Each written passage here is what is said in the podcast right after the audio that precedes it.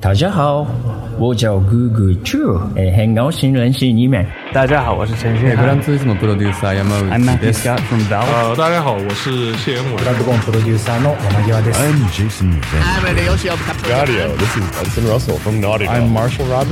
Jaleo 的听众，大家好，我是索尼电脑娱乐的负责人天天五人。 Hi, I'm Yusuf from the Xbox team at Microsoft, and you're listening to Jadio. 追根溯源，挖掘游戏文化，深入浅出探索业界秘闻，聊游戏也能长知识。欢迎收听机核网加迪 Pro。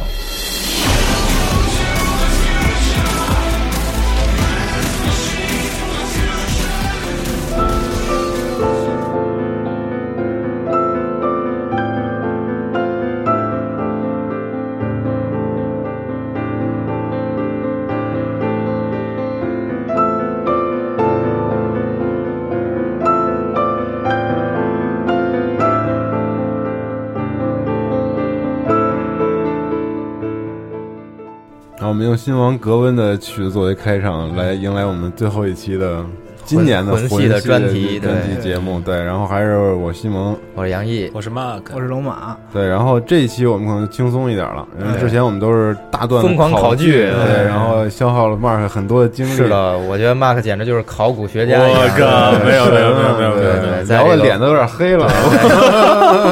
在后面这个废墟之中，对吧？各种截图，各种翻看这个物品的说明，对。看看身上有没有黑暗之魂，黑暗印记对吧？有三个，你快你快成罗根了，你知道吗？我靠，对，然后发狂了，然后这期就轻松一点吧。然后我们就是考据东西可能没那么多了，然后就是因为对很多剧情上的理解，每个人都有每个人主观的一些判断。对对，然后大家就是听了不认可，也就是轻喷继续就我们就是放分享讨论，分享一下。对对，然后可能跟魂一的联系也特别多这一期，所以对对，嗯，就是咱们就还有各种魂三脑洞，对对对，就从整体大家比较发散嘛分呃分别说一说，就是对这个整个剧情、呃整个对这个呃世界的这个理解啊。对嗯，还有这期就是我们之前说的那种第二、第一、第二期我们有说的那几个，我们要留到 最后最后最后再发散的地方，对对。发散的地方，对。对，这期就是各种无责任、有责任的这个扯淡，对。对，嗯，从何开始，杨老师？嗯，那我就先说一下我对这个整个这个魂的这个魂三它这个看法，那就是太好了。这个剧情的看法啊。因为我直个人就剧情总结了，呃，也不是剧情总结，就是因为我个人来看呢，我是觉得它这个整个这个结局之中，就是这个灭火结局，就是嗯这个 Secret Betray 的这个结局，才是我心目中的啊符心目中的合对嗯符合魂三的这么一个真结局。嗯，啊，因为它整个就像我之前我们说过，就是聊天时候也说了，它这个整个魂系的这个剧情是一个下行的一个趋势，嗯就是它是以一个就是呃，你嗯不管是怎么去努力啊，你也好，你怎么去就是。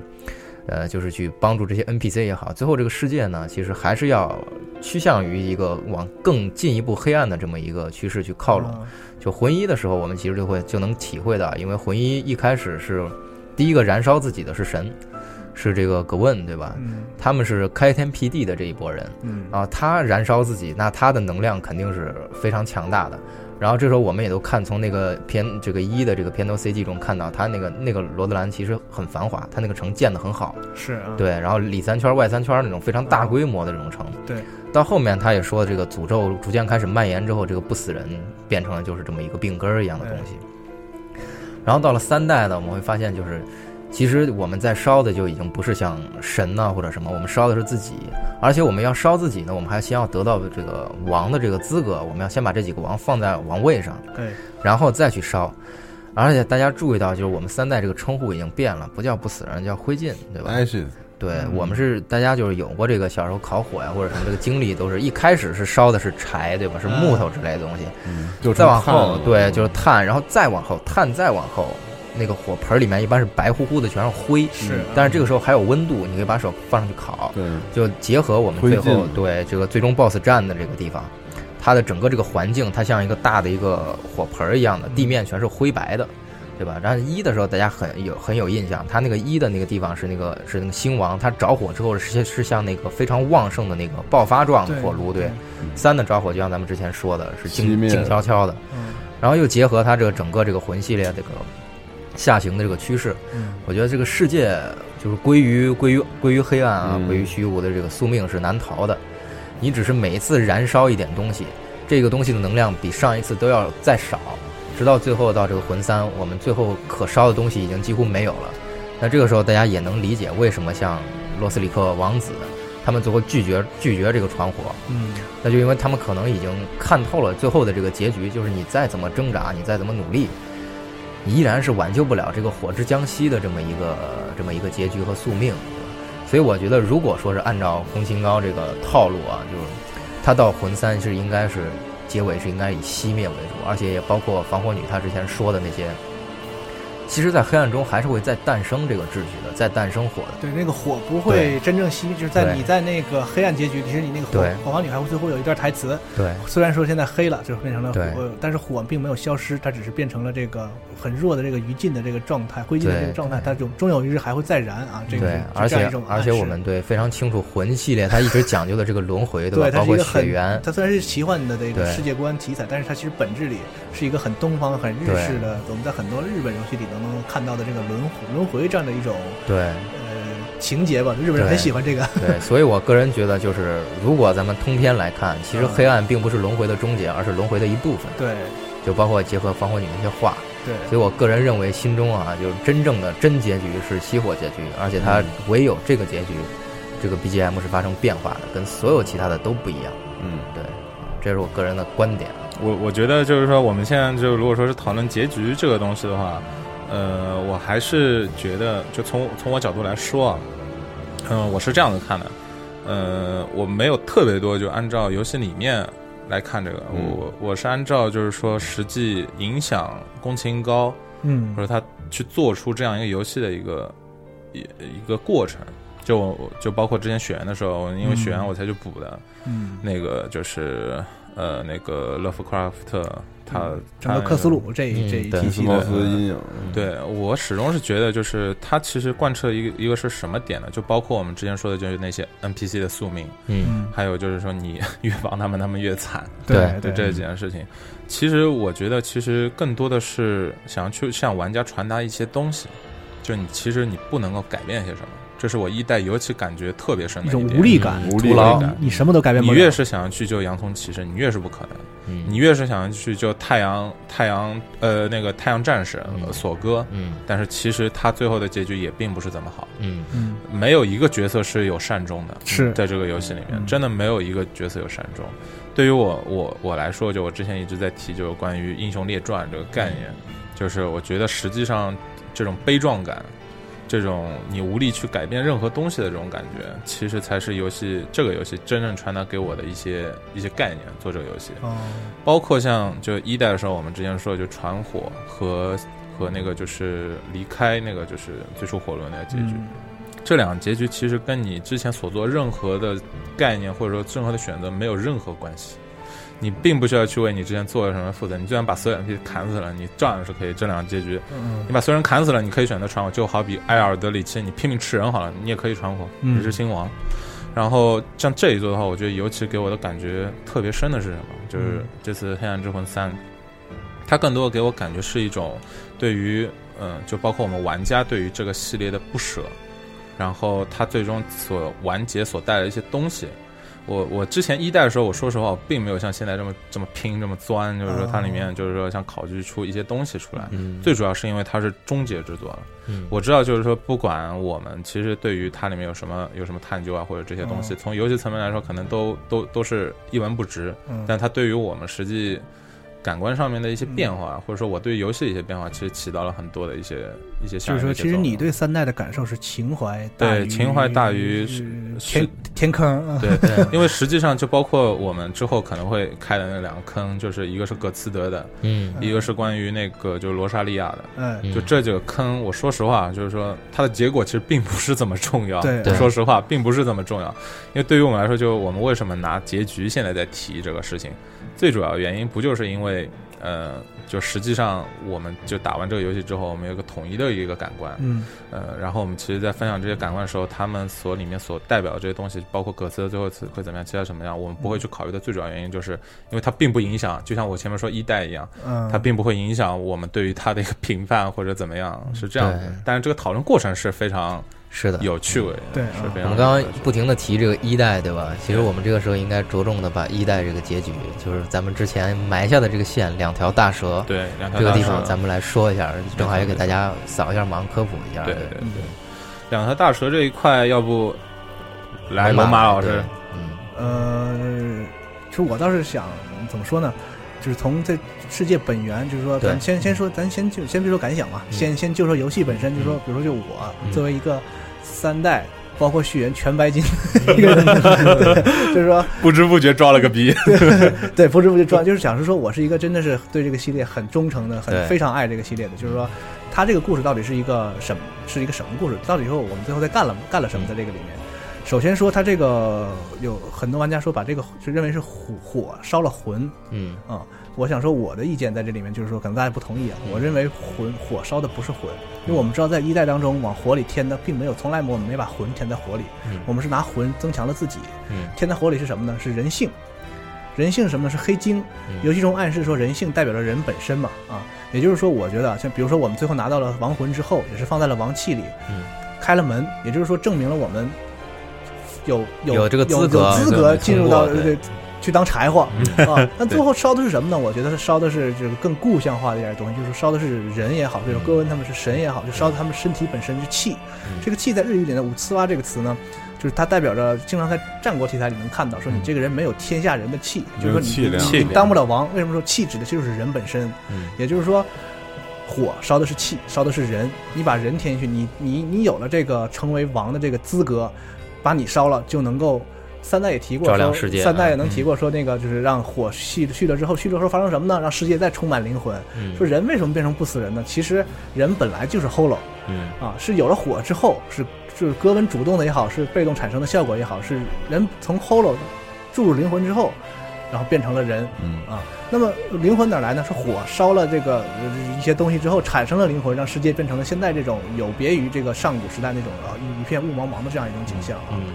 是我这个我对这个整体这个流程是这样理解的，所以我觉得就是最呃三代中最让我能够接受的结局其实是窜火结局，嗯也就是说，它一代我们只有两个选择，要么传火，要么等待黑暗。然后三代中，其实我们知道了一个信息，就是说，其实你等待黑暗也没有任何意义，它只不过是一个轮回的另外一半儿，另另外一半儿而已。它早晚会再变成火的时代啊，嗯暗的时代、火的时代、暗的时代，就跟白天黑夜一样。说你怎么能够我打破这个轮回呢？这个问题在二代提出，就是安迪尔这一帮人啊，嗯他们我们想要打破这个这个轮回，但是二代并没有有结果，他们并没有成功，玩家也没有不能说也不能说没成功嘛，就是玩家也没有一个确定的办法，说我怎么能打破它。对，那么三代把这个问题回答了，也就是说，我觉得窜火结局为什么说是最。呃，三代就是最最最最，我觉得不能说大圆满吧，应该是一个终于这个故事终结。为什么说火的时代终结了？啊，你说这个是不是是不是因为你觉得就是像像一代咱们说的那个最后拿到火的那个无名的小人，呃你觉得他就是他就是活尸是吗？对，就是 Holo Holo 的这个拿到了这个对 Holo 一派呃对对对，然后你就觉得就是相当于是三代，其实就是最后这个他们地方才真正完成了这个时时代的转变，就是打破了这个轮回。之前完全是前面那三个神在控制世界，然后最后这个这个无名的小人终于终结了神的时代，迎来了自己的时代。对这才他们算啊，对对，其实我也这么想过，但是还是觉得灭了比较好。实际结局就是说这一块的话，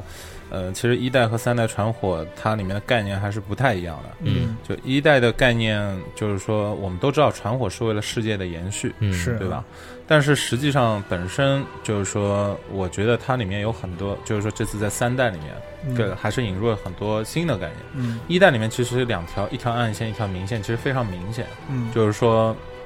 对于玩家来说，他始终是被诱导着，或者说指引着要去传火。是嗯至于你传不传，那是你的事情，是而且是两条大蛇，对吧？对两条大蛇对对对。前面为什么就提到两条大蛇呢？就引出两条大蛇这个说法。嗯因为虽然在三代并没有出现两条大蛇嗯，但是这两条大蛇其实在游戏里面无处不在，阴魂不散，阴魂不散。因为呃，最明显的是什么？就是说，其实一代里面卡斯嗯就是那条黑暗大蛇。嗯嗯，你第一次看到它，其实是在四小王打完之后。对呃，黑暗暗抚摸者，或者是我翻译叫暗抚者。啊对，我们在一代里面，其实呃，对于卡斯的这块描述主要是有两块，嗯，一个是卡斯自己的描述，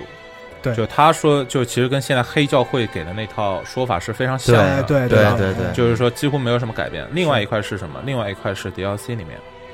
DLC 里面就有说，就是说，呃，那群乌拉西路的人是活该。有叫切斯特的人，他提出了说他没说大蛇，他说他们受了一个这个长得很丑陋的、有大板牙的这个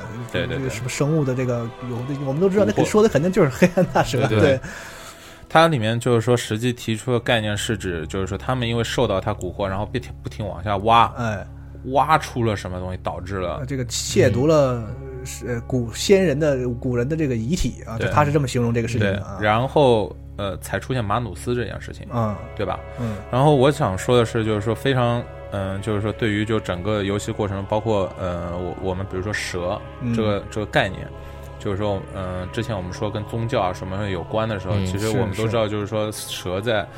基督教里面。引诱对吧？对，他是一个引诱一个角色，所以在魂里面，他把他的大门牙都弄得特别大，就是显得好像特别能说话。嗯，对，他就是为了符合他一个一个相应的一个这样一个角色去做的。然后还有一个是什么？就是说蛇其实是有欲望的。对这个主要是牵扯在哪里呢？主要是牵扯在两个戒戒指指上面，上哎金一个金蛇银蛇银蛇嗯有说过，就是他们是就贪婪，对。有说过，而且是说他们可能是龙的一个没有成，那就是这个没没有成功成为龙的某种存在啊，这样一种意思。所以说，呃，如果说真的要深究他们种族什么的，我觉得倒没有特别深刻对。有人说非要揪他说大蛇是什么，为什么对对三代就没了？这个我觉得也不是很有对对对意义啊，我们所需要知道是他们所代表东西其实遗留下来了。对，首先第一个是关于就是黑暗大蛇，黑暗大蛇我们都知道是黑教会的，嗯黑教会那一块的话，有说过他有三个领导人，其中有一点 猫腻的是，其实最后出现只有两个领导人。哦这个第三个领导人哪儿去了？他叫什么？其实并没有给出，是只有一个莉莉安妮还是安娜，不好意思，我又忘他名字了。还有一个是尤利亚，嗯对，然后只有这两个角色是出现了，是出现了，嗯也就意味着第三个人可能极有可能是在 DLC 里面扮演一个很重要的一个角色。啊有这个可能，对，很有可能是很重要的角色，而且始终我我觉得就包括跟，呃，这这边太过太太过太过跨越了，我就不去太多猜测了。就嗯反正就黑教会这一块的实际的使命，它这一块是鼓励你去窜火，嗯而且我个人的话也是更偏向于窜火这个结局，嗯。因为最主要是什么？就好比呃，我我之前其实没说，就是前两次应该稍微提一下第一次节目，就是关于。呃，血缘对于黑魂三这次的影响，嗯。其实我们都知道，就是你这就原来原来在玩血缘的时候，呃，你要达成相应的结局，是让你捏脐带，对吧？嗯然后捏脐带以外，还有就是关于还有个条件是什么？就是最最后就成为古神的那个那个条件，我有点忘了。就是你吃了三个脐带之后，然后你能破除他那个魅那个那个那个月之魔物的那个魅惑，然后你就可以跟他战斗，不然的话他是你没法跟他战斗对对对对，然后最后就这个部分的话，其实是一种表现形式或者说一种参与感的一种变化。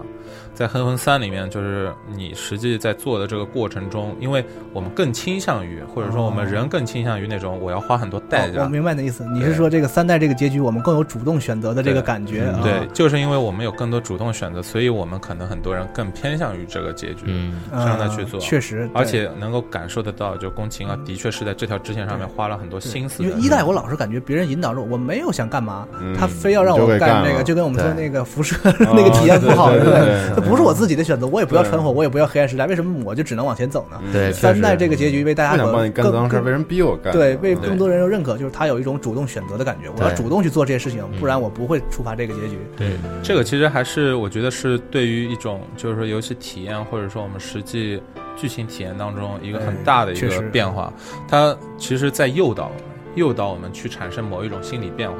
像杨杨杨杨大哥，因为是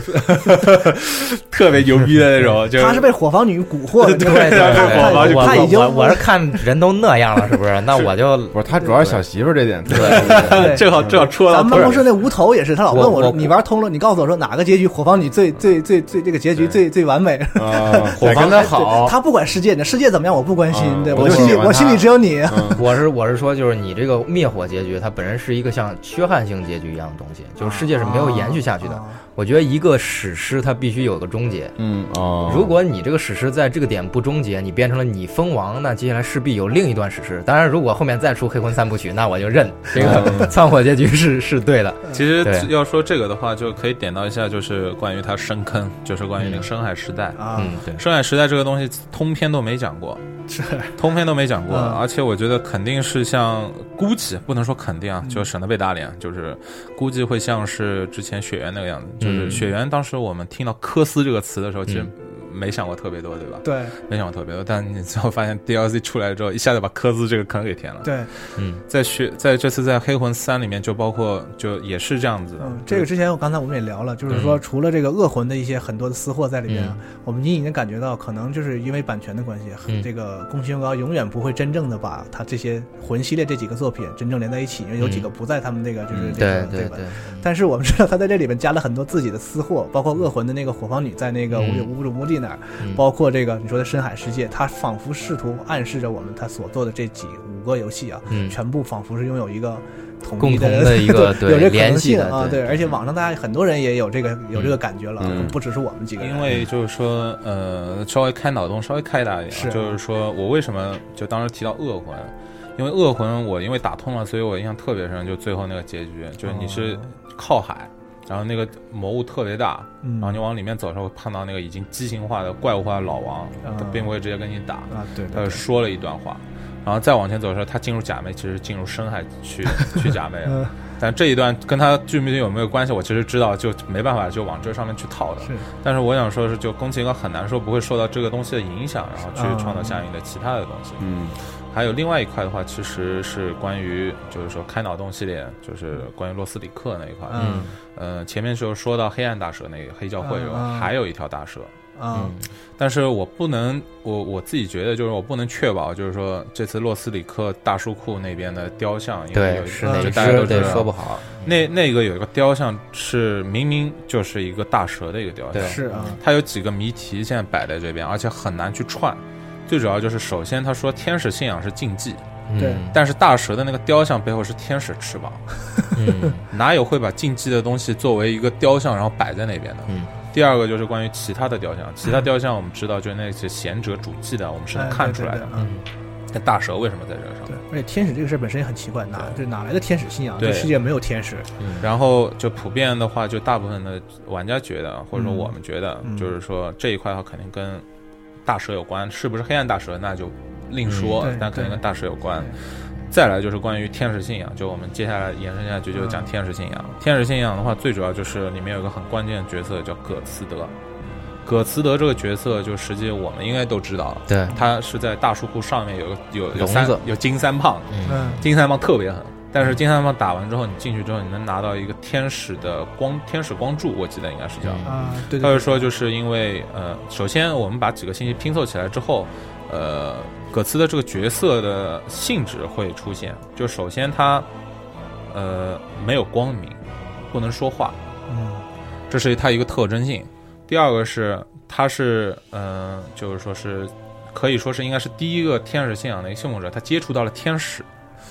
这很奇怪哈，对，这非常奇怪，对这个讲讲不清楚到底是怎么回事。是啊，然后他是被关在笼子里面，因为天使信仰是禁忌。对，就是被不被三个支柱任何一方所，因为三个支柱我们知道刚才分就是嗯前面节目有分析过，每个人都有自己的每每一个派系都有自己的信仰啊，没错有信龙的也好，有信这个就是魔法的也好啊，对，没错没错。所以这一块就会非常奇怪。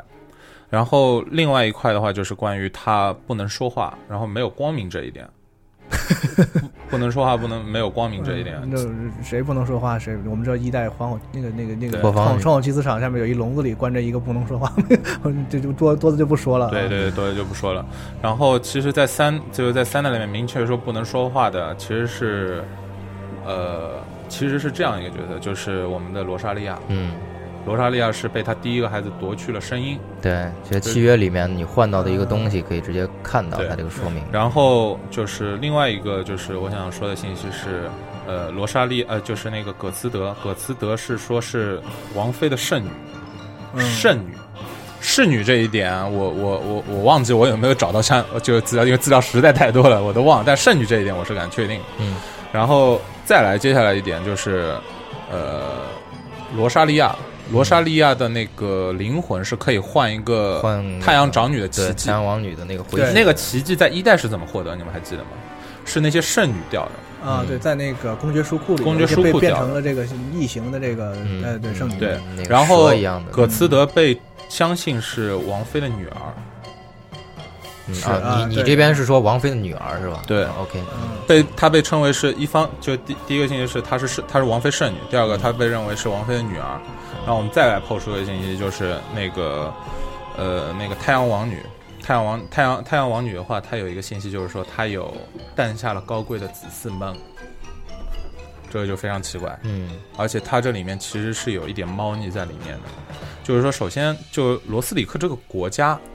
它有是有先王，是有先王，但他原先在先王之前还有没有国王，这个并没有说。然后罗斯里克还是一个很奇怪的国家，它哪里奇怪呢？就有一条是写的是罗斯里克在征战就漂泊的时候征战各地，说罗斯里克漂泊的时候征战各地。嗯我知道你说那个词，但是这个词也不太好办，我只能只能认为它是漂泊了。对然后这个也非常奇怪，就是说他讲的是他们那些骑士撑着龙，然后去征战各呃，这也引出了一个就是有一种什么板块漂流说 对啊，就认为就是说世界上这些国家好像是说在漂流着啊，漂泊汇流之地。对对，嗯最后变得就就接在一起。本来比如说卡萨斯，嗯包括这个什么以前一代这些场景什么的，本来不在一块儿，它是飘到这个地方，有这种说法对，但是也不是很有根据。对，也不是特别有。但你不能说它完全错，因为你也找不出来，完全就是说能推翻它的这个。是的，因为一代咱们说那个罗兰，它时间空间上它都属于像一个起点一样的地方。对对，其实你这样这样说的话，也就说得通了。哎怎么说都说得通了，就是哎，没错，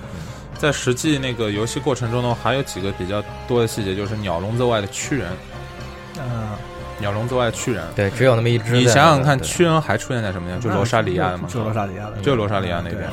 然后这里就很奇怪，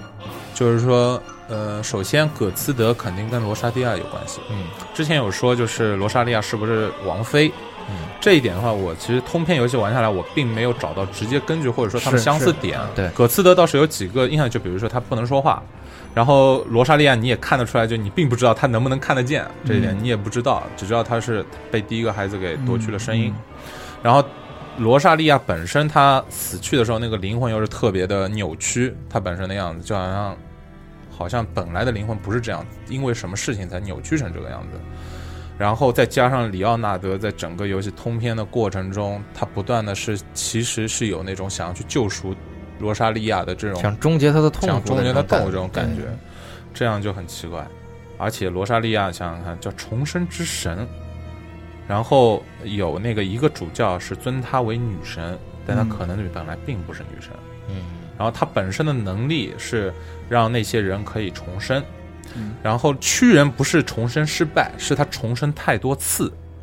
才变成屈人。嗯这个在里面也有实据，在游戏里面有实际根据。嗯然后这个就非常耐人寻味，他们里面到底是什么关系？而且他能换的奇迹又是原来一代里面圣女能圣女带的一个奇迹。对，因为之前有人说，比如说葛说葛说重生，呃，说那个就是。呃，没有，他们没有太多往葛斯德葛斯德身上靠。他们说重生女神是不是太阳长女这一点，就是因为那个奇迹可以换一个。但是一代一代玩过一代的人就很明确告诉你，这个奇迹原来是从一个圣女身上掉下来的。是啊，对，然后你回头想想，葛斯德是王妃的圣女，嗯所以就是说，关于我，我现在就是说一直有一个想法，或者因为我们这期是纯开脑洞，我一直有一个预感是王妃应该是太阳长女，嗯因为一代的那个就女神祝福是讲太阳长女的，是是太阳长女的描述，三代是那个就女神祝福是王妃的描述，这点本身就很奇怪。非常有道理。这这点真的很奇怪，嗯嗯对因为就是说你二代，二代是一个不知名的神，是说是他并没有具体指谁，对但是玩过二代人都会觉得是一代的那对他。这关于这个问问题，就是他有一种就是说，隔着一个他不跟你说根本那个就是那个事儿，他不跟你说，他围着他一直挠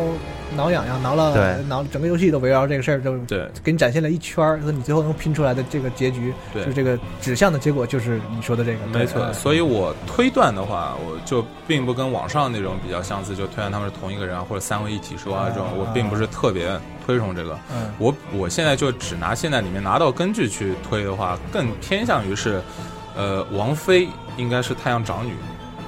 或者说是长女的后裔对，长女的后裔，因为这是比较靠谱的一个方式。就我之前为什么说，就血血的一个传承，主要传提到血它传承是谁的血脉？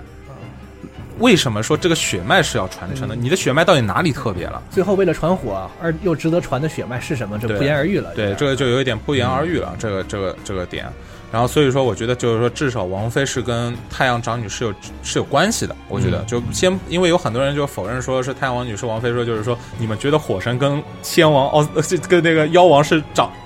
他的称为火神吗？但我觉得他并不一定是在之前，呃，他他并不一并不一定是同一个人，但他肯定是有联系，很有他其实围绕着，我想围绕的是关于他血，或者说传承这一点换一个角度说，他们这个国家可能就是通过这个带有这个血统的女性，对把她们招为王妃，来对传承这个血就血的这个所谓的这个这个这个这个方。还有一个对，还有一个侧面证据，证据他们的血脉可能带有那个前王室的血脉，就是说葛温他们血脉的。其中一点是，我不知道你们还记得出生里面有一个是伊鲁希尔的脸那个出生，就脸型还是出生啊？对，出呃脸型对。啊、对对然后那个上面写的是是带有古代神明的，啊，对，没错，对吧是是是，然后呃这跟舞娘的那个描述也是一样的。对，对然后有比较有趣一点是，呃，古代神明的脸型到底是什么样的？是这样苍白的吗？对这就说明就是带出一个呃可猜测，就是说这个王妃可能也是这个伊尔西路，是和舞娘一样，是从伊尔西路出身对这样的一个身份，也是有可能啊。对，然后洛斯里克那边，洛斯里克那边的话，你可以看到双王子他们两者全部都是那种非常非常苍白的这种、呃这种脸型，你很难说是不是，但是至少 从测证来说的话，是有这方面的一些想法可以去测证一些内容。所以关于这个，就是说关于罗莎莉亚到葛茨德这一块的话，我的推论就是比较偏向于这个，就是可能葛茨德跟罗莎莉亚可能是一个人，可能是一个人。然后，呃，前王这个关于血脉传血脉传承这一块，我觉得可能是传承的是太阳长女这一块血脉。但至于那个王妃是不是那个，就难说。就无论是女神祝福也好，还是其他也好，其实就是是连成一整块儿，就是说这个国家有这个优岁教圣，就是教堂这个整个的一个信仰，这个信仰其实是和这个罗莎莉亚有紧密联系，他们信这个女神，然后再加上你刚才分析这些王妃的这些关系，就是他这个王国整个这个为什么是信这个这个形态就没错没错比较清晰，相对。嗯，对。然后还有一块的话，就是关于呃那个白龙西斯，嗯。白龙西斯就是说，呃，一代的时候，我们知道白龙西斯它是一个，就是说我们正好补一下知识啊，就是说白龙西斯那一块，它原来是背叛了他们的古龙，对，正儿八经的古龙，对正儿八经。它是一个异，就是畸形的，它没有长出这个龙鳞。不朽的的。古呃这个龙鳞。对，嗯。所以它不是不朽的，最早。对，它是后面去研究结晶的时候研究出了鳞哎片，这儿我们可以就是说，就是说他为什么背叛，其实现在普遍的都有看法了，就是说他为了要不朽这个能力，对。他是他要他需要这个戈温他们代表这个灵魂这个能力来来来达到他不朽的这个目的，因为他本身没有。对。对，我们也看到了他最后某种程度上达到了，他身上长出了那个就是结晶的这个东西，没这这个明显是来自于魂的力量嘛。没错，然后他有一个小水晶在那儿，它不破，它确实不朽。对。嗯。对，但我们知道这个哪有依托一个东西的不朽，这个对。也就是一种这个这个人造的假象吧。啊。对，没错没错没错。然后这次的话，就是老王跟他相应的关系，嗯。是非常的讲不清楚的，因为这一点，我想重新说的是关于科尔兰的那个鲁斯鲁道斯，嗯，鲁道斯就是那小王，啊。他他的能力很很奇怪，很奇怪，就是说你是能杀死他的，嗯他会不断的说，就是你们看我成为新王了，我称王了，然后就意思是我能传火了。就是说，哪怕一点点光，我呃哪怕一点点火焰也是能传火的，这是他原话。嗯 然后他说一句，就是说你们原谅我吧，原谅我吧，嗯是这样说的。然后他活过来之后，你就再去找他，像没事人一样。你听到什么了？也不影响练武器，也不影响嗯传火。对哎，对。然后这一段其实挺奇怪的，因为呃一代的话我们先不说，嗯一代的你还记得就是你的就是说 BOSS 的魂你在哪里去打造的吗？你还记得吗？就换那武器。个巨人巨人铁匠的对在捐铁匠那边，然后真他这次三代这个就是说是他是呃放逐者鲁道斯，他被放逐的，嗯也就是说他是被别人所被他那个区域科尔兰那边嗯给放逐，而且他说他是可以去将就简单说就炼成灵魂，嗯然后把他们就是说呃炼成武器啊，炼成魔法，是有提到说这是一种禁忌的这个，对，是禁忌的这个做法。然后在实际的我们那个过程中，你还记得二代吗？啊，对，二代二代分别不同的人帮你做这个事情了。对但是你第一次碰到是在那个就是打罪人罪人以前，罪人的楼上那个人，对，他是被那个石化的一个角对色。然后他很牛逼的一点是，他还能够去，就是说驱动这个王国的人偶，他这个角色。啊，他是教是教这个国家是王去有提这个吗？对，有是是我一个朋友给我的那个，就是他他原来给我的一一份东西里面有，他说是就是说他原来是教导国王去驱动的，但是我有可能被打脸啊，我先说一下，我可能可能因为是我朋友跟我说，这个人很神，反正就是对了。对他很神。然后在三代里面，就是说，嗯、这个是一个成为了一个禁忌，但是无论是怎么禁忌，它就是说灵魂，你相应的 BOSS 的灵魂肯定是跟你练成这武器是相关的，对对吧？这也是灵魂获得它的力量，没错。力量。这也是为什么我们之前看到离群恶魔这个东西的时候，我们会猜测它可能跟 哈尔维哈维尔的关系最主要的一个原因。然后，呃，我们说回来的话，其实就是说到那个就是白龙西斯这一块，嗯。呃，前面有说到妖王，妖王的灵魂可以做成，就是说只有两个，一个是月光大剑，嗯，一个是白龙吐息，对，这两个技能全部都是跟白龙溪直接挂钩的。是你月光大剑当时是砍那个白龙溪的尾巴砍断之后你拿到的，对，然后白龙吐息嘛又直接是那个那个那个是白龙吐息一代的时候怎么拿到的？白龙吐息是是那个罗根掉的吧？罗根掉是不是？还要不就是在那个场景拿到的？这个我也记不清了。有可能。啊然后这一块的话，就实际上，呃，大书库的关系，就是说我们刚进入大书库的时候，其实我们很容易就去把它跟神明的书库，就一代的那个公爵的书库啊非常像啊。非常像，嗯也不能说非常像吧，就是说他们里面藏着一些很很深的一些东西。啊我不是说他们两个就是像一个场景，是肯定我我的我的看法肯定不是。对对 对，但非常像，就是说，因为这一块，首先，呃，比较奇怪的一点就是，首先，呃，呃，大书库是由那个他们的那个叫什么，就是不是主不是主祭，另外一个就三三个那个贤者呃对贤者三支柱之一的贤者对呃在的地方。对，是他们贤者在的地方。然后最初的这个贤者到底是谁？为什么这个书库里面进了之后会有白龙的书在里面？还有一点就是整个游戏里面也没有实际讲的一点，就是呃，大书库里面嗯是有诅咒的。大书库里面会这说这个这地方强插一句啊，嗯。就是因为我已经沉默了很久，但我实在忍不住了，朋友们，大家回去看一看大石窟的地上有各种羽毛，在那个第一个蜡池那儿，啊对地上有很多羽毛，然后葛斯德那儿也有羽毛，啊，然后他这个就明显是感觉是经过一些就是像折磨也好呀，实验也好，哦，你是这么看的？对啊，因为这个也是正好，我就之前在网上看到，就是国外玩家有一个论调，哦。就说这个葛斯德呢，他其实跟你说的那个并不一样，跟马克说的那个，他说葛斯德并不是跟王室有血统关系的，啊，呃，就是葛斯德其实是呃葛问的女儿。就是国外的，他们不知道是从哪个地方看的，可能是英文翻译跟这不一样。性格一个，呃，并不知道具体是什么。然后他那个里面就说是格温的女儿，然后说是洛斯里克整个国家衰败的原因呢，是因为他们要找这个血统传火，对吧？但他们一开始，他们这个血统是经过不管说是多少多少代以后，他们传不了火，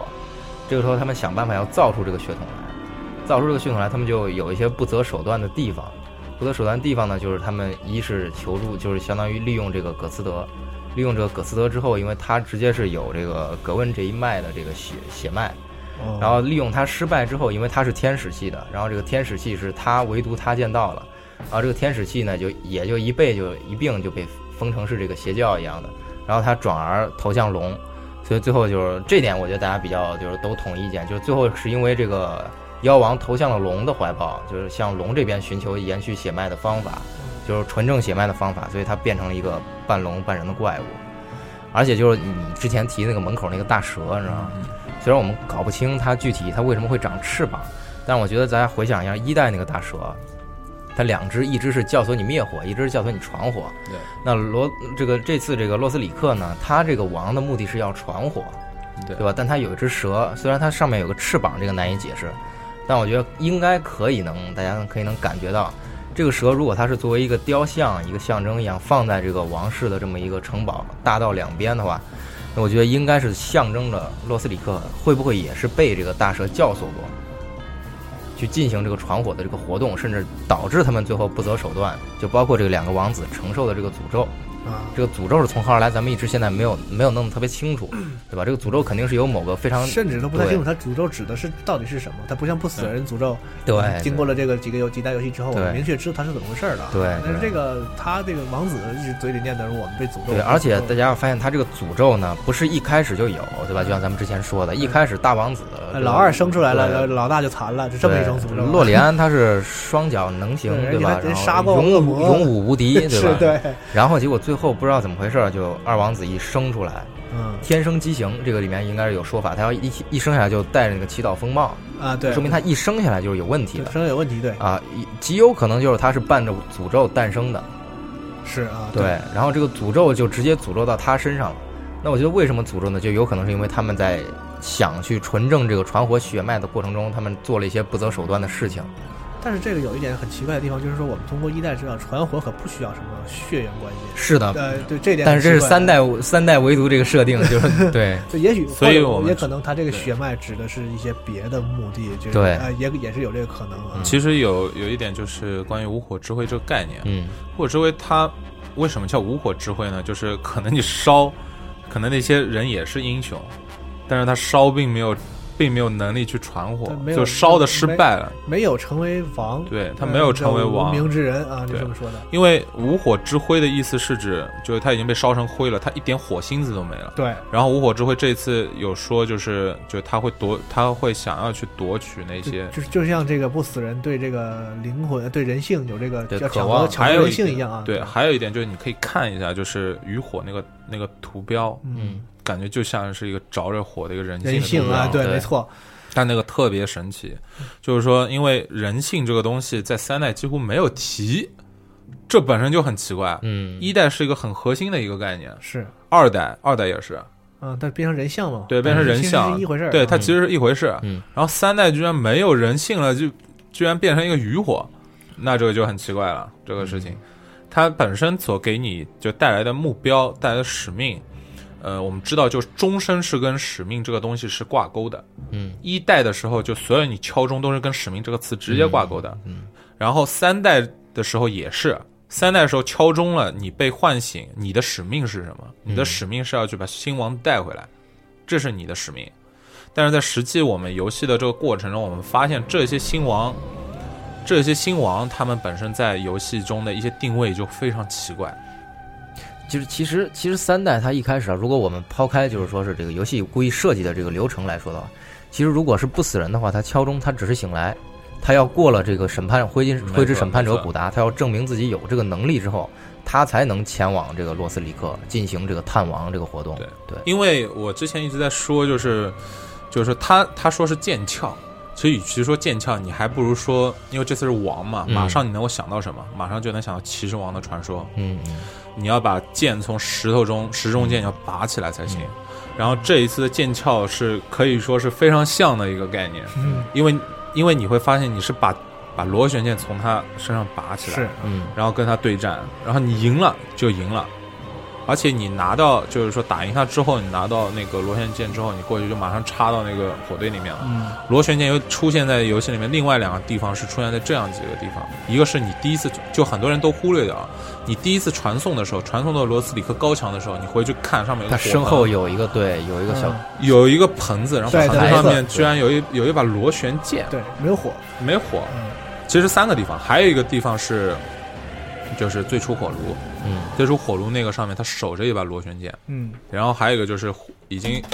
还有一个就是已经碎掉的螺旋剑碎片，碎片，碎片嗯、是在那个火火炉那个那个位置，说他是用过了，完成任务了，啊、对，用过完成任务了，然后就是因为这一件事情，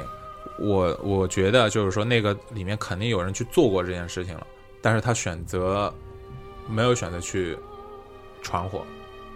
然后我倒觉得，因为我们从不管传不传火，嗯、我们最后那个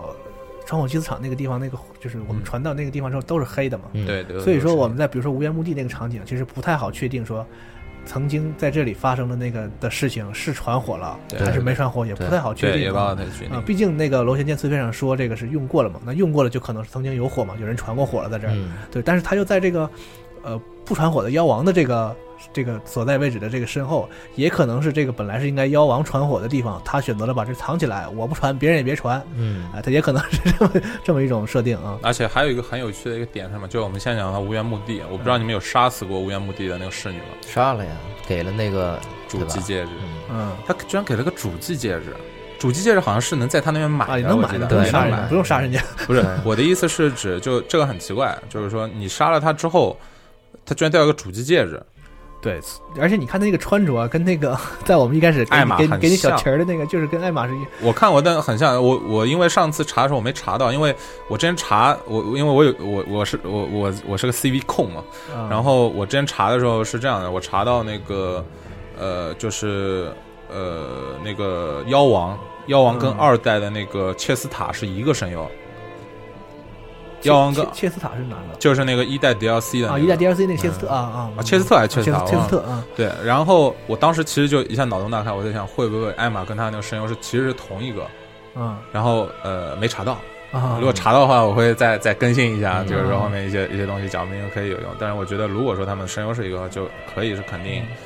他们两者可能是同一个人。但我非常怀疑那个对我也很怀疑。祭司长和那个就是传火祭司厂的那个了，就是都老婆婆们，对。老婆婆们啊，嗯，老婆们二代也出现过老婆婆们啊，对。就看起来就很可疑，对。对，非常可疑。嗯。而且就是说，实际这个侍女啊，侍女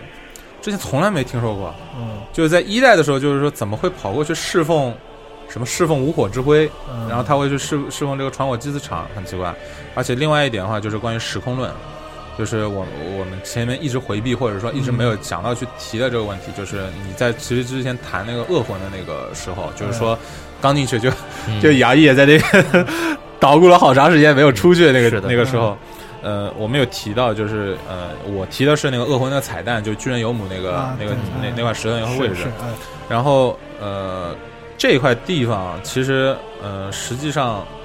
呃，它传它是传送出去的。对，它的那个时空，你往回看还是那个洛斯里克的那个，就是你你在你醒来的就刚刚开始游戏那地方，你往回看，其实的确是洛斯里克那个高层。啊，然后其实真的是一张图，嗯但是这个时空就很奇怪，就是说，如果说你比如说你这个时空里面你后面是没有洛斯里克城的，那你单独一个时空或者怎么样也就算了。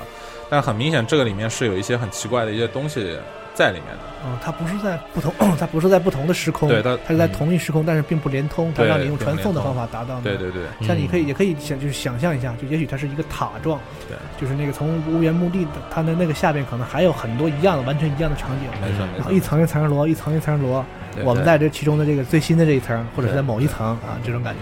而且其实呃 这一部分这一部分的话，其实我呃这这份考究很难考究。是是是，然后呃，我觉得这一块的话，其实很难去达成一个很很很主很，比如说呃很能服众的一个说法。嗯。但是我觉得有一个东西，我其实一直想讨论，但一直没说，就关于关于罪业之都，嗯。关于罪业之都，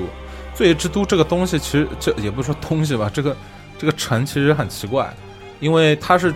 它是诞生于地下，嗯。它诞生于有有明确上面说的，对吧？就是说沙利万，就我们之前节目有说过，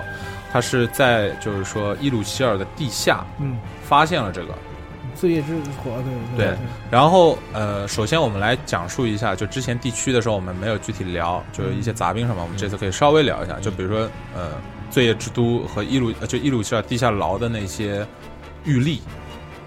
就是狱卒那些东西啊，你那些玉帝原来他并不是伊鲁希尔的，对，他上面有说啊，他是罪业之都的。什么贵族？对，然后最后归顺了这个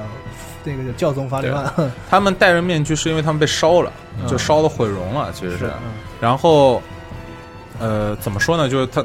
主要也是因为他们勾起了我很多不恶魂的心理创伤，是是是你知道吗？就非常非非常就是非常瘆人，他们、嗯他们就是说那种小碎步，然后咔时间嗒咔嗒咔你跑过来，对，非常掉血，对，而且对实就是打起来也是最讨厌的一种小对对对怪的配置，那个大就是有一个地方有特别多的这个对。这这个这个这个侍女啊，简直反人类。对，这个玉帝啊，就特特特反人类。呃，然后到罪业之都下面的时候，你会发现那个有很多侍女在那边。嗯，然后其实那条就是打 BOSS 那条线才能碰到他们。对但你不打他们的话，会有一个，就是说，我觉得通篇就是说这个坑可能挖的更深的一个东西。就首先，嗯、就是你会在一个就是一个有剧毒的一个区域，就是你去啊救洋葱骑士那块地啊方，嗯剧毒的那块区域，你往左边走会碰到那种河马怪，那那就是一只手，对，只能说和长就是它攻击方，非常令人那个产生一些生理反应，对对，生理反应。就是非常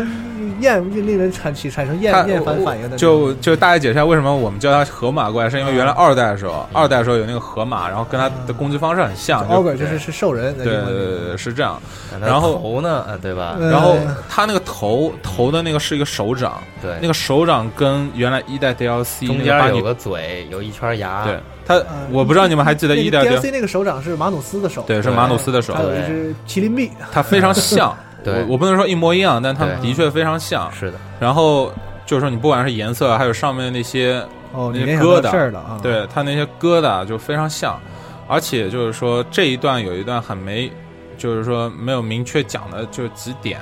就首先是讲的是关于就是。呃，关于是关于那个就是叫什么？呃，关于罪恶之都那个深渊之子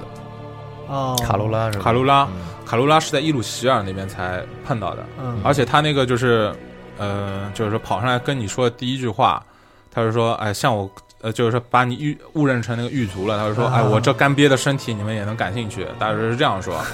然后，呃，其实他肯定是经历过很多很多事，所以说这样一个角色，而且他肯定核心是基于罪业之都这一块。在后面的实际过程中，就是你拿到那个，就是说你能在那边拿到一，呃，就是说上面会碰到一个罗根的一个，呃，就是说什么什么，据说是传自罗啊是说是那根法师。宫廷法师卷轴那个宫廷罗根魔法师罗根的继承者分说分为了两支两派对，一派就是说在那个大，就是说我们那个结晶老者这一派，在罗斯里克这边，还有一派说在罪业之都一些法师也是这个说是罗根的继承者。对对对，然后我没记错的话，好像是他用的好像是灵魂枪，还是结晶魔法，这个我有点忘了，但是我印象当中好像是灵魂枪那一类的，就是就是那个他也用灵魂块儿，好像。有有，主要是我其实想讨论的重点是，就是他是不是会用结晶魔法，因为他说分两派嘛。然后大大帽子罗跟最牛逼的就是说，在他就是说发疯以前最牛逼的其实是灵魂枪这几个啊魔法师他不会结晶魔法，对对他原来是不会的。啊然后关于这一块，其实有一些东西，就是呃，是我靠，到底是怎么传到那里去的？对，而且其实罪业之火，我我我现在好像比较明显的就是说，它应该是和混沌这边有关系，就是它所谓罪业之火，应该就是一代的那个留下来这个混沌的这个余孽，或者说这个剩余的影响。它主要说是就是那个火焰是好像说是不灭的火焰，对对。对，就对不灭之火，对吧？他不是说不是说巨龙王尤姆是是因为那个沙利万发现那个什么深渊还是什么东西，还是深处的有火焰之后，然后他替沙利万去，呃，他就是去镇压这个火，对对啊对对对对，他用自己镇压这个火，对说白了他自己镇压这个火，然后后面后后面具体发生什么，我们就他他这个地方具体提了深渊了吗？呃，我印象当中好像是没有具体提到，但是这个地方就很很耐人寻味的巧合，一个就是长得跟深渊这个一模一样这个河马怪，对还有就深渊之子都在这张图里面。啊，就其实深渊之子那个图，它就已经是非常接近最都的那个边缘了。啊，对对对然。后河马怪是从最都里面延伸出来，河马怪回到河马怪那个地方，那个地图就是最都，就是对他蹦蹦字的时候出出出现字幕的时候，对它它不是监狱，它是最都的范围。罪恶之都啊对，但它往回走，它又关系到救这个洋葱骑士，他啊，对又能从房顶跳回去那儿能，回到一小块监狱的这个对场景啊。就很耐人寻味。他为什么就是跟深渊有关的这些东西，就是这种像深渊的婴儿一样的东西沉睡在那对，个其实我们知。道一代进入那个深渊的时候，也是通过这个乌拉齐路的监狱，嗯呃，再进入这个深渊的啊。对所以说，这里我想另外论证一个东西，就是多兰骑士团，你们知道吗？就是那个拿枪那个吧，对，拿双枪双锤的。啊多兰这个就是练那个古兰钢，对那个那个有个有个铁匠嘛，然后在那个嗯二代的那个就是叫宰相，他把那人找来给那个他们那国家练的这钢啊，你还记得就二代里面他的那个相应的后面还有什么解释吗？没有了，对吧？就是说嗯。没有呃，特别多其他解释。只是说这个钢很轻又很硬对吧？啊，很好。嗯。然后三代里面就不一样了。三代里面的话，你在你第一次拿到多兰的装备是在，呃，是在那个就是幽邃教堂那边，下面有一套，对，有一啊套啊你可以拿到。然后它上面的解释很耐人寻味，它上面解释是说，因为背叛者，所以堕入深渊。他们 嗯这是他们解释。然后在相应的那个深渊那个位置啊，在在那个就是呃不是深渊，就是伊鲁希尔那边，你能看到两个，嗯两个对吧？嗯然后呃，首先一点就是关于堕入深渊这一点，他们是就很明显，他们是其实是在帮助旁边的那些呃，在王城前面对对，是在王城，就是那嗯些那个吞噬神明守护者们，锤两个对对对他很明显是在帮助他们去阻挡你上去啊，这一块。所以你这你前面讲的这一点的话，你真要说跟深，就是前面那个就是杨大哥前面在讲，就关于跟深渊的之间关系很耐人寻味这一点，暧昧，很模对，糊。我就马上想到多兰骑士团，嗯，因为多兰骑士团就是后面跟了一句，就是他们最后因为背叛者堕入堕入了深渊。嗯。但是二代没有什么多兰骑士团这个概念啊，只有多兰的来的装备啊，没错没错，所以就三代这个就很奇怪，就是说这一点，嗯。而且它放在这边就本身就三代里面，它在一些很角落、很奇怪的地方和二代发生关联，它并没有完全放弃二代啊。对，包括那些就是那个狮子狮子骑士团，对吧？他那个啊，对对对对，封面套，对对对这些东西，像那个，而且就是说，我们其实还就是说，讲到深渊，我们可以把深渊的东西大概列一下。就是其中一个，其实我最想讨论的是什么呢？就是人人之农。人之农，我们前面既并没有就是说主观或者说去讨论过它，嗯，但是我觉得它其实，在游戏里面真的是无处不在。他讲的东西非常少，但他只说了洛斯里克因为爆发人之农，所以怎么样怎么样怎么样。但实际上，呃，最我觉得就是说通篇里面最不可解的，我觉得就是在你刚就要去传火祭祀场的路上，那个古达居然身上是冒出来那个，人之农的，而且说你的看法，就是说，对哎，然后人之农呢，人之农，呃，首先我我想从几个地方可能去剖析一下呢，就是人之农，呃，它这个东西最主要是有一个表现的一个形象，有这样几个特点，就两个特点是特别深的。嗯第一个或者是三个，第一个它寄生，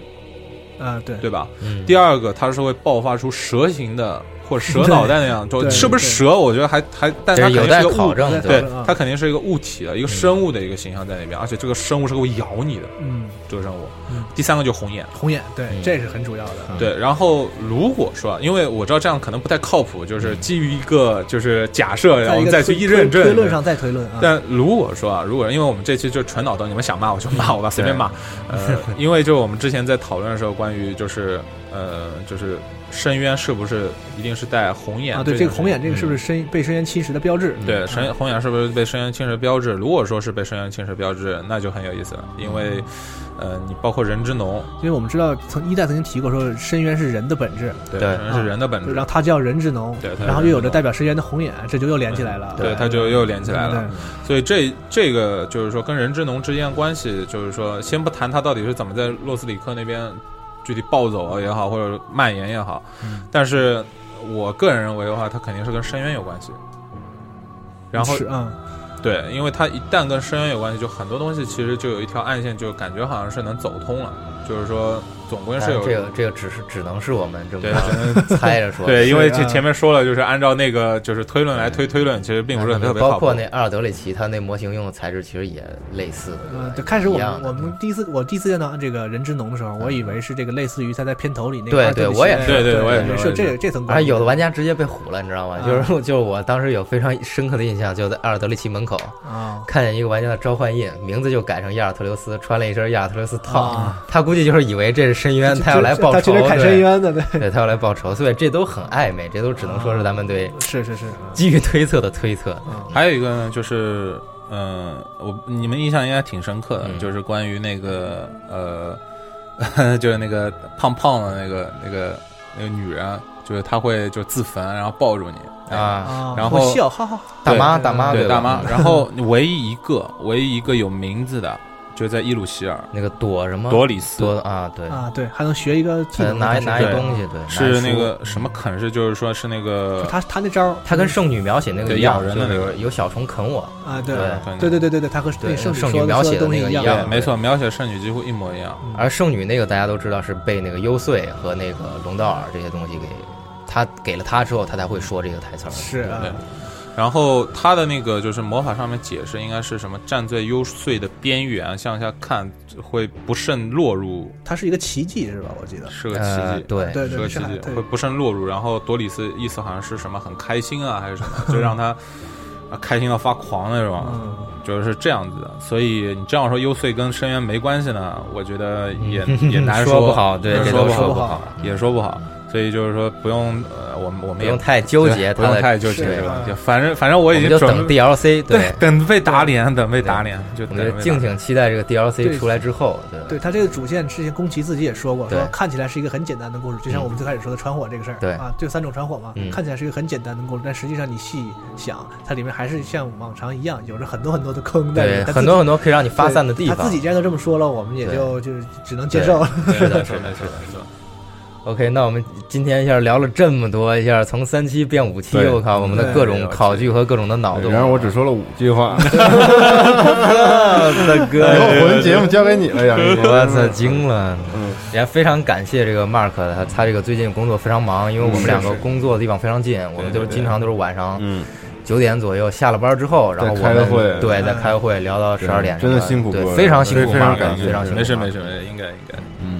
嗯，对，今天这个节目不知道大家满不满意啊？对估计到时候也欢迎就是留言讨论，就尤其我们脑洞这个部分，对对对。然后因为一共五期，我们可能也不会是一下放出来，嗯所以现在大家听到这期的时候，不知道是什么什么时候今期。是何年对吧？不知何不知道，不知道。对，大家应该也也许 DLC 已经已经公布消息了，太可怕了对大家可能也也在这个六周年现场已经见过 Mark，跟他聊过天，也玩过他的游戏了。嗯对，然后总之，未来出了 DLC，我们就再继续准备这个节目。是的。是的好吧。然后咱记得二零一四年的时候嗯，咱们做的魂的节目是一期，嗯，去年做了三期，然后今年就做了五期，明年不知道是什么样的一个，别出了，别出了，别出了，歇一歇。对。对。对，好吧，那咱们节目就到这儿，谢谢大家，谢谢大家。大大家。家，再见拜拜。拜拜拜。